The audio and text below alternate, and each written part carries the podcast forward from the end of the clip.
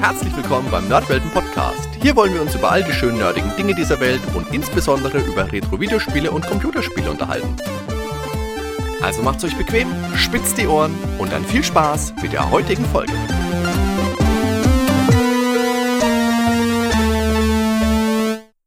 Ja, und damit herzlich willkommen zurück bei einer weiteren Episode des Nerdwelten Podcasts. Heute möchte ich mit euch gleich mal über zwei Run-and-Gun-Shooter vom C64 sprechen. Doch bevor wir damit loslegen können, machen wir erstmal einen kleinen Exkurs eben über diese Genre. Run-and-Guns sind ein Untergenre der Shoot'em-Ups, aber hier wird eben nicht mit einem Raumschiff durchs Weltall geballert, sondern per Pedis, also zu Fuß. Manchmal auch zwischenzeitlich in einem Fahrzeug und man tritt an gegen anrollende Gegnerhorden und ballert einfach alles weg, was einem dabei in dem Weg steht.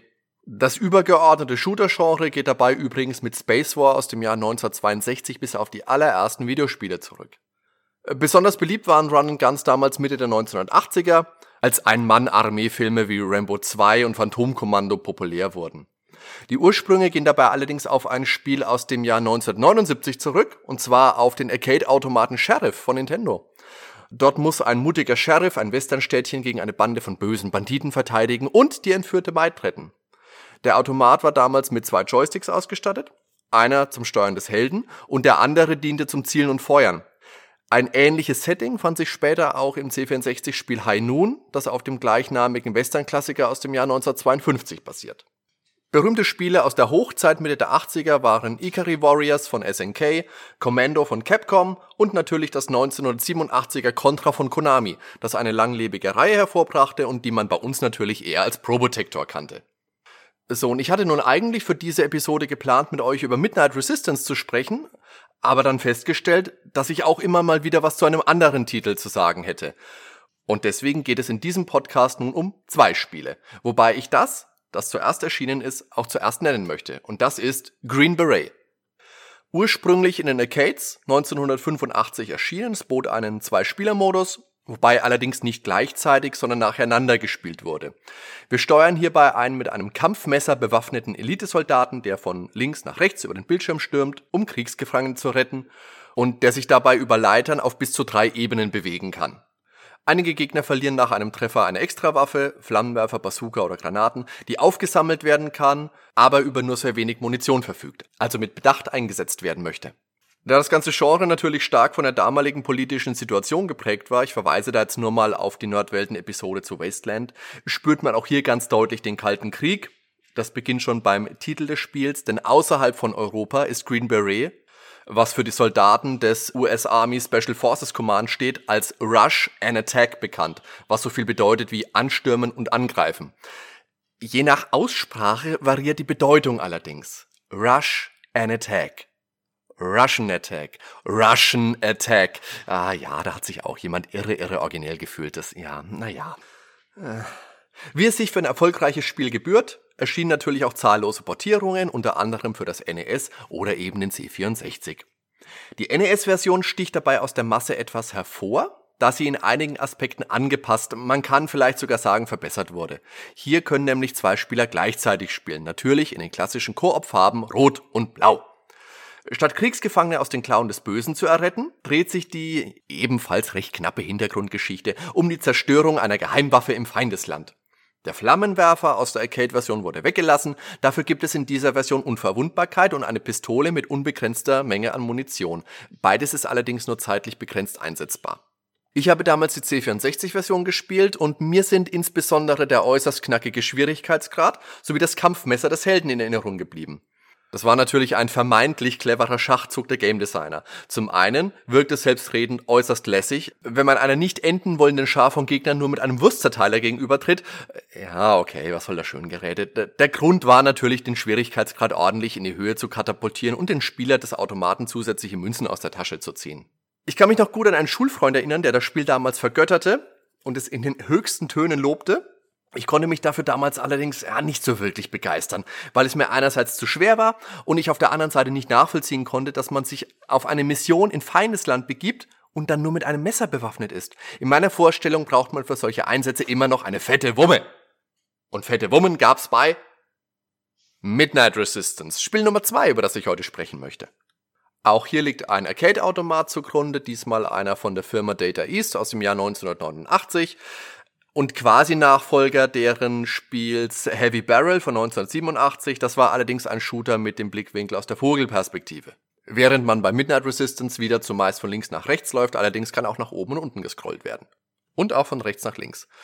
Midnight Resistance ist natürlich sehr stark von Konamis Probotector Contra Serie beeinflusst, die 1987 in den Arcades erschien und als Greiser auch auf dem C64 gespielt werden konnte. Allerdings konnte man Greiser auf dem C64 zu zweit spielen. Bei Midnight Resistance für den C64 fehlt leider eine Zwei-Spieler-Option, obwohl es sie in anderen Versionen gab. Die Hintergrundgeschichte ist ganz, wie es für ein Arcade-Spiel typisch ist, flott erzählt und soll eher wenig zum Nachdenken anregen. Der fiese King Crimson hat die Familie des Helden entführt, weil der Großvater ein patenter Wissenschaftler ist und fiese Typen sowas eben einfach machen. Hobby und so, jeder sollte eins haben. Immens aufgewertet wird das Ganze allerdings von einem sehr, sehr eingängigen Soundtrack, der für mich persönlich in der C64-Version am besten klingt. Als Hörbeispiel spiele ich euch jetzt mal den Track Flood of Power ein.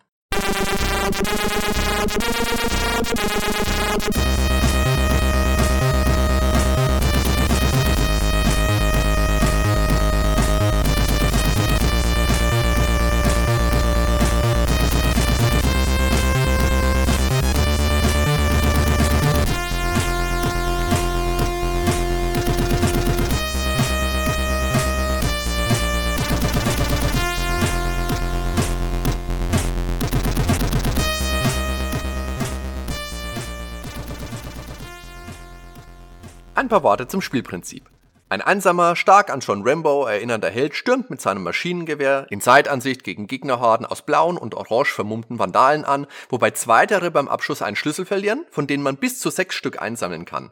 Im Verlauf trifft man auch auf dickere Gegner wie Helikopter, eine Jetstaffel, Panzer, ein Schlachtschiff und Kreissägenblätter, äh, weil halt, ja, die im Verlauf dann auch immer abstruser werden. So trifft man später auch auf fliegende Gesichter, schwebende Elektrotypen und ein Maden- und Gehirne spuckendes Gesicht.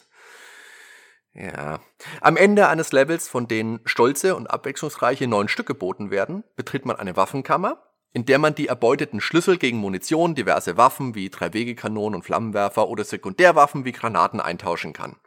Die Besonderheit der Kammer vor dem Endkampf ist, dass hier eure Familienmitgliedern die Waffen repräsentieren. Und je mehr ihr von denen erkauft, desto mehr bekommt ihr von ihnen dann auch am Endbildschirm zu sehen. Also desto glücklicher wird das Ende. Die Steuerung des Arcade-Automaten bot einen kleinen Kniff, denn ähnlich wie vorher schon bei Ikari Warriors gab es einen im und gegen den Uhrzeiger rotierbaren Joystick, wodurch man in acht Richtungen schießen, gleichzeitig aber in eine andere Richtung laufen, springen, klettern oder kriechen konnte. In den Heimkonvertierungen fehlte natürlich der rotierbare Joystick der Arcade-Version. Bei der Mega Drive-Variante behalf man sich beispielsweise mit verschiedenen Steuerungskonfigurationen. Diese Version ist, wie die bereits erwähnte C64-Version, leider nur im Singleplayer spielbar. Die C64-Version ist die, mit der ich damals in Berührung kam und die mich auch vollkommen überzeugen konnte. Für den alten Brotkasten großartige Grafik, Rambo Lookalike, Knarren, catchy Soundtrack. Viermal Check. Auch die Steuerung per Joystick und die Richtungswechsel beim Schießen gingen hier doch recht gut, wenn auch nicht perfekt von der Hand. Einzig das Abfeuern der Sekundärbewaffnung per Space-Taste war im Nachhinein vielleicht etwas umständlich, damals aber nicht wirklich störend, weil es eben gang und gäbe war. Es gab eben leider einfach nur einen Feuerknopf. Aber dafür wurde auf dem alten Brotkasten schön fleißig in alle Richtungen gescrollt. Optisch war hier echt einiges los. Zerstörte Großstädte, Jets im Sonnenuntergang, Lagerhallen, Dschungel. Jedes Baller-Action-Klischee wurde bedient. Leider fehlt in dieser Version die fesche Amazone mit ihrem Jeep zu Beginn des ersten Levels. Mir sind auch zwei unterschiedlich lange Versionen des Spiels untergekommen. In einer davon fehlen die letzten vier Level. Den Grund dafür kann ich euch nicht nennen. Eventuell ist da eine unfertige Version in Umlauf gekommen. Wer was genaueres weiß, kann gerne was in die Kommentare schreiben. Ich habe dazu jetzt nichts rausfinden können. Durch einen Freund bin ich damals auch in den Genuss gekommen, das Spiel auf dem Amiga im Zweispieler-Modus zu spielen und war im Nachhinein dann schon etwas traurig, dass der auf dem C64 gefehlt hat. Aber nur kurz, denn dafür war dann auch die Version von Commodores Broadcaster einfach zu gut. In der ASM 1090 bekam das Spiel eine 10 von 12 und in der Powerplay 191 bekam die C64-Version 68% und Heinrich Lehnhardt schrieb damals, die fähigen C64-Programmierer sind doch noch nicht ausgestorben. Mit einer erfreulich guten Umsetzung des neun Levels langen Ballerspiels Midnight Resistance hält Ocean die Commodorianer diesen Monat bei Actionlaune. Gegenüber der in Powerplay 1090 getesteten Amiga-Version fiel lediglich der Zwei-Spieler-Modus flach. Alle Levels, extra sowie die gute Steuerung sind erhalten geblieben. Ich mag den Heinrich ja einfach. Das ist so ein grundsympathischer Typ, egal ob man den jetzt sprechen hört oder von ihm liest. Und der Begriff Commodorianer, der ist schlichtweg geil. Ich musste jetzt ganz ehrlich auch erstmal recherchieren, ob das jetzt ein Lendenhartscher Neologismus ist oder eine feste Begrifflichkeit. Das wusste ich einfach ehrlich gesagt nicht. Als Entschuldigung kann ich nur mit gesenktem Blick sagen, damals, als ich angefangen habe, Videospielzeitschriften zu lesen, war der C64 schon über den Sinkflug hinaus. Der war schon mehr oder minder verschwunden. Da hat man nicht mehr so viel von gelesen. Und in meinem Umfeld wurde der Begriff einfach nicht benutzt. Lange Rede, kurzer Sinn. Commodorianer ist ein fester Kosername für Fans des Brotkastens. Und wo wir übrigens gerade bei Begrifflichkeiten sind. Ich habe den Titel des Spiels früher, warum auch immer, halb englisch, halb französisch ausgesprochen. Also Midnight Resistance. Das fand ich damals äußerst catchy und es hat für mich auch sehr viel Sinn gemacht. Frag mich jetzt bitte nur nicht warum, weil ich kann es auch nicht mehr so nachvollziehen jetzt. Aber damals habe ich das halt gesagt und ich fand es auch gut. Midnight Resistance ging es damals wie vielen anderen Klonspielen. Obwohl es nicht schlecht war, erhielt es keine Fortsetzung und verschwand somit auch wieder im Meer der Arcade-Spiele. Für mich ist Midnight Resistance ein Spiel, mit dem ich damals auf meinem C64 viel Zeit verbracht habe und das ich auch heute noch durchaus mal einlegen und damit Spaß haben kann.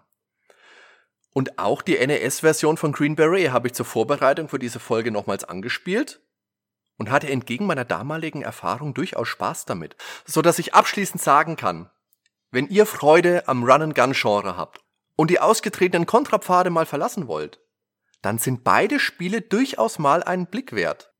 Midnight Resistance sogar einen längeren. Ich danke euch fürs Zuhören und wünsche euch alles Gute. Bis zum nächsten Mal. Ciao.